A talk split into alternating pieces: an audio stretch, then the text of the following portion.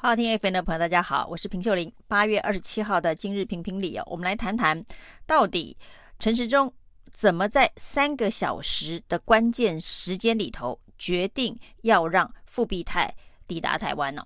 那陈时中呢，今天透露了整个复必泰能够在八月底之前到台湾的相关的细节哦。他透露呢，为什么接受这一个外包装是中文的复必泰？甚至还印上了这一个上海复兴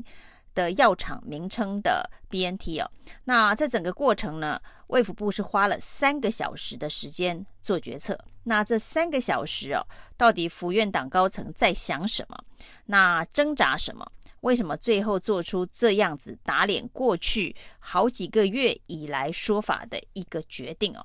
那这个主要的关键呢、哦，挡了这么久的一个中国元素哦，不管叫做复必泰，或是叫做这个上海复兴，那这个代理商原厂之争，然后呢，复必泰的中文包装的标签，一夕之间呢，到底是要怎么自圆其说？那这当然呢，这个目前的说法是防疫优先呢、哦。那防疫优先这四个字。其实从去年东阳开始洽谈 BNT 哦，跟上海复星开始洽谈 BNT，十月份的时候，那时候全球的疫情啊是非常非常的严重哦。虽然台湾还守得相对不错，那一直到今年年初呢，卫福部主动找上 BNT 的原厂，那在谈判的过程当中哦，那时候的疫情感觉。世界上还是非常严重哦。那台湾接下来面对没有疫苗可打，也是一个非常紧迫的一个状态哦。那甚至呢，五月份包括了郭台铭，包括台积电、慈济，在跟 BNT、上海复星谈判签约的关键时刻哦，那时候防疫优先这四个字，恐怕比此时此刻更值得去这一个作为决策的一个关键考虑哦。那显然，在不同的时间点，并没有一体适用所谓“防疫优先”四个字的一个决策模式哦。那甚至五六月份的这个疫情，这是台湾本土疫情爆发最严重的关键时刻。郭台铭要买 BNT 疫苗，当时呢也没有以防疫优先而放弃这个标签要改的相关的要求。所以这次陈时中说呢，虽然这一批 BNT 疫苗，的外包装，它的标签是富必泰，那有这个上海复星的相关的字样，这个都跟当时约定不符哦，所以代表的确卫福部呢在授权给这一个郭台铭还有台积电、慈济去谈判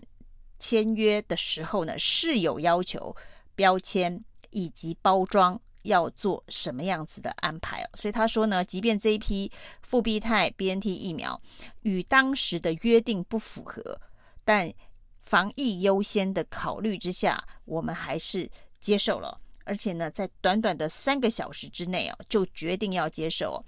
那这中间呢，当然还有一些曲折离奇的过程哦，包括了一种说法是郭台铭到捷克去打了这个。BNT 的疫苗的时候呢，那所谓的 COMIRNATY 这一个商标名，让他惊觉到 COMIRNATY 不是只有复必泰，不是只有上海复星代也代理的时候呢，才用这个名字，在欧洲其他国家也用了这个名字，那表示它是一个英文的商标名哦。那既然它是一个英文的商标名，不是专属于上海复星哦，那显然如果用这一个方式。进到台湾，可能也符合卫福部当时要求这个标签名啊，那必须没有跟上海复兴有相关的一个准则。于是他就开始呢去推动，那是不是能够有这个叫做 COMIRNATY 的相关的疫苗的这个标签，能够呢提早当现货到台湾呢？那在这个过程当中呢，他发现了这个有一批。由中国所订购上海复星代理的这个疫苗，就是复必泰标签的疫苗。那因为中国的 EUA 没有通过，所以呢，这一批已经下定，但是没有办法运到中国销售的这一批 BNT 疫苗复必泰，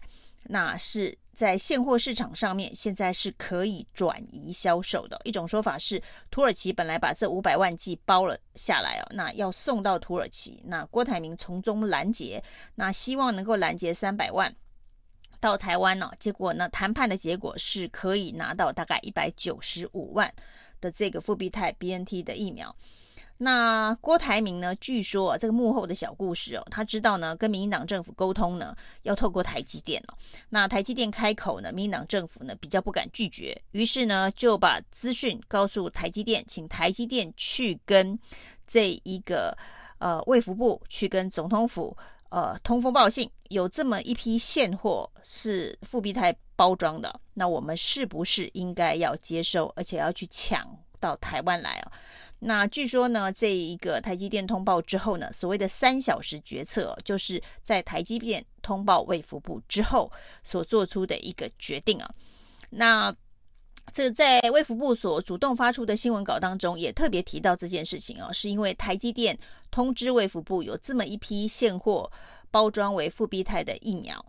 那同样的资讯呢，这一个红海的郭台铭跟慈济也都有掌握。那至于这个资讯到底是谁最先得到，或者是说是透过什么样子的一个方式让卫福部知道，那这恐怕还有很多幕后的故事可以挖掘哦。只是大家很好奇，这三个小时哦，到底呢蔡英文总统在盘算什么？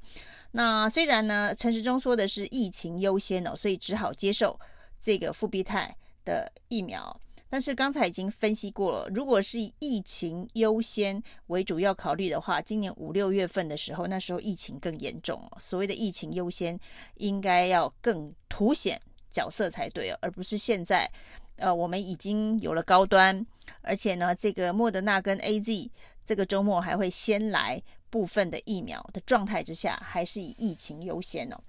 那显然呢，疫情恐怕不是最重要，选情或是民调。的这个支持度的重挫，恐怕才是最主要的考虑哦。那蔡英文总统最近的这个民调出现重大的警讯，这个重大的警讯是在年轻人身上哦。那手头族群呢？基本上呢，这个支持度腰斩，从百分之九十几到百不到百分之五十，只有百分之四十七哦。这个对于民进党来讲是一个非常重大的警讯哦，因为年轻人呢对于疫苗分配不公是特别有感哦。因为呢，这个年长者先打，那接下来呢，这一个逐步的往下开放，现在呢，对于年轻人来讲哦，他们能够选择的唯一必选哦，就只剩下高端疫苗。那不过呢，高端疫苗才开打三天呢，就死了四个人了。那其实更深化年轻人对于这种疫苗分配的不满。如果呢，在此时此刻哦，还拒绝了这个复必泰 BNT 哦，这个后果恐怕非常的难料。所以今天在宣布呢，除了十二到十八岁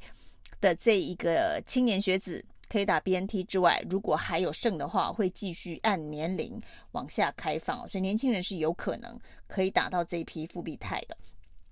那除了蔡英文的年轻人支持度之外呢，苏贞昌其实这个满意不满意的死亡交叉已经有一段时间了。那五倍券之乱现在还在燃烧当中哦。那每次。都被苏贞昌拿来作为重大的这个政绩宣示的非洲猪瘟呢、这个防守非洲猪瘟如何如何呢？没想到最近居然失火，被检举了之后呢，稽查发现从北到南都有非洲猪瘟的肉品哦、已经进到台湾了、甚至很多都在这个中秋月饼里头哦、那中秋节快要到了，从北到南到处在查缉啊。那结果呢？发现我们的边境防守真的是非常的不严格。那原来呢，大家以为说百分之百疫区来的这一个肉品都会查验，没想到只抽查百分之三呢。那据说呢，这一个都会进 X 光机，但是呢，这一个海关说这 X 光机的这个侦测太模糊了，所以看不出来哦。那这么一切这么荒腔走板的一个边境。这个检疫的措施哦，结果被孙昌哦，这一整年来不断的这个夸口，这个非洲猪瘟防得多好，不管他在报告任何的政策的时候，总是要先讲非洲猪瘟的这个边境的防守。结果没想到呢，这个原来漏洞这么大，于是呢，他只好跑到这个机场去哦，飙骂现场十分钟哦。那飙骂的重点就是，我要求你百分之百要查验，你为什么只查百分之三呢？那我们想要问苏贞昌的是哦，你底下的人只查百分之三，你是在全台湾遍地烽火都有非洲猪瘟的这一个肉品之后才知道的吗？那你平常到底在管理什么？那你以为是百分之百，结果你底下的这一个呃人只有做百分之三，你只要到事情发生之后才开始飙骂，这样子是有用的吗？那所以呢，可以想见呢、啊，这个痛苦的三个小时哦，因为要打脸过去呢这好几个月以来哦，对于不管是复必泰，对于不管是中国复兴。的这一个污名化，说呢，一旦用了跟这几个名字沾上边的疫苗，就是被统战了。今天连陆委会都跳出来说，这个用复必泰疫苗，只要是德国原厂做的，就不会有统战的疑虑，这是防疫优先的考虑哦。那所以呢，所有的政治人物必须去打脸自己过去几个月以来针对复必泰这三个字洪水猛兽的。这一个说法，所以这三个小时对蔡英文来讲哦，的确是一个非常痛苦，而且呢又没有选择的一个决定哦。那这三个小时也让民进党呢现行啊，就是过去针对复必泰、针对这一个代理商的相关的说法是多么的荒谬。以上是今天的评评理，谢谢收听，谢谢收听。请继续关注好好听 FM，并分享给您的好朋友。